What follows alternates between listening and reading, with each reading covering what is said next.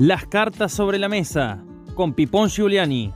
Información más opinión. Para ponerle palabra a la protesta y a la propuesta para transformar la realidad. Para visibilizar a quienes producen la riqueza de las naciones, los trabajadores. Para aguantar los trapos de un periodismo sin cerrojos, un periodismo emancipador. Las cartas sobre la mesa. Y no hay tierra santa,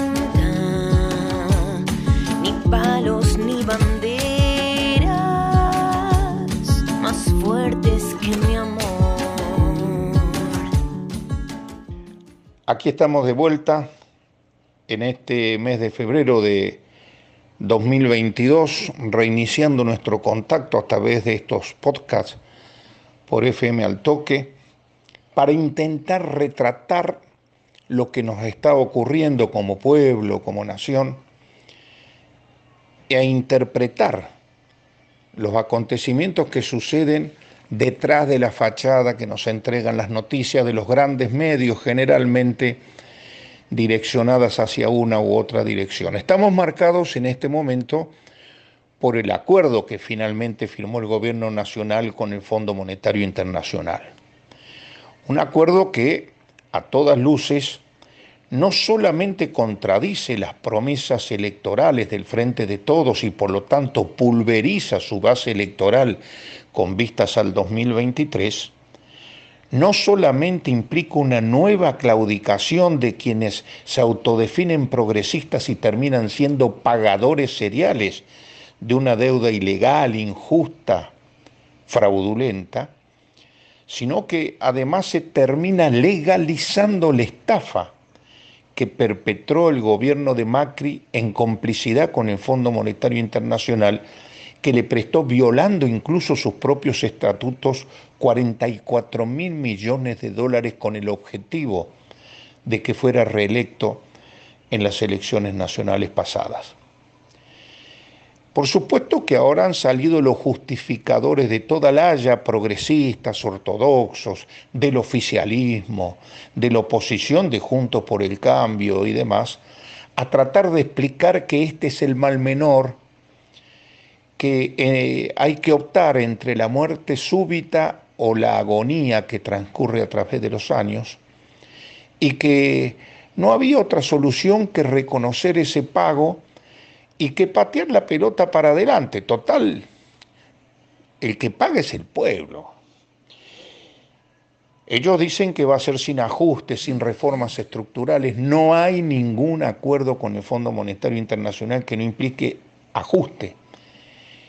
Que por otro lado se sumaría al ajuste brutal que ya se está padeciendo vía inflación que pulveriza salarios, ingresos, que pone los precios por las nubes sobre todo de los alimentos y los sueldos a ras del, del piso, que tampoco va a traer reformas estructurales. Y pregunto, ¿para qué quieren reforma laboral si tienen el 50% de los laburantes en negro, no registrados, casi esclavizados? Uno ve por las calles los pibes cargando esas mochilas enormes de los delivery y ese es el laburo del siglo XXI que promete una clase dirigente que vive de las migajas que le reparte el poder, mientras por debajo la gran mayoría del pueblo se debate en el hambre y la miseria.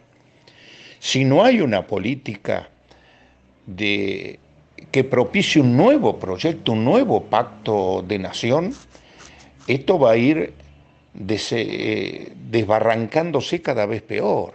Lo que ha ocurrido por estos días con el tema de la de la droga adulterada no solamente pone en el conurbano bonaerense, en este caso, no solamente pone sobre el tapete la complicidad política, judicial y policial con el narcotráfico, sino también el nivel de deterioro social que existe en el conjunto de la, de la población. Una cantidad impresionante de pibes y pibas cooptados por el narcomenudeo para que hagan el negocio de los peces gordos que cuentan con protección de gente pesada, insisto, en la política, en la justicia, en la policía. Si esto no tiene algún tipo de arreglo, porque esto ha salido a la luz en función de este acontecimiento brutal de, ajuste mafioso, si no tiene algún tipo de solución, acabamos camino a que se, lo que hoy es eh, violencia individual, marginal, se transforme en verdaderas organizaciones de violencia colectiva de pobres entre pobres para disputarse un par de zapatillas, un reloj o un teléfono celular. Y por el otro lado los ricos, cada vez más ricos, protegidos en su fortaleza como si fuera la etapa feudal de los barrios cerrados, acordonados por la seguridad privada. ¿Es eso lo que queremos? ¿Una guerra social abierta de argentinos contra argentinos? Y el único proyecto que tendría que tener el consenso mayoritario de la población es buscar una salida que no siga empujando a la pobreza, el desamparo, a la miseria, a la desesperanza a más de la mitad de nuestro pueblo, sino que empiece a pactar una redistribución equitativa de la riqueza, la defensa de nuestros bienes comunes y fundamentalmente la reindustrialización de nuestro país y la recuperación de soberanía. En fin, sería largo de charlar. Hoy vine con ganas de conversar porque es la primera de las entregas. Ya seguiremos. Cuando ustedes gusten, aquí estamos para conversar lo que la mayoría no se anima a decir detrás de un micrófono. ¿Estarán de acuerdo o no? Lo importante es que debatamos. Los espero. Chau. Las cartas sobre la mesa con Pipón Giuliani.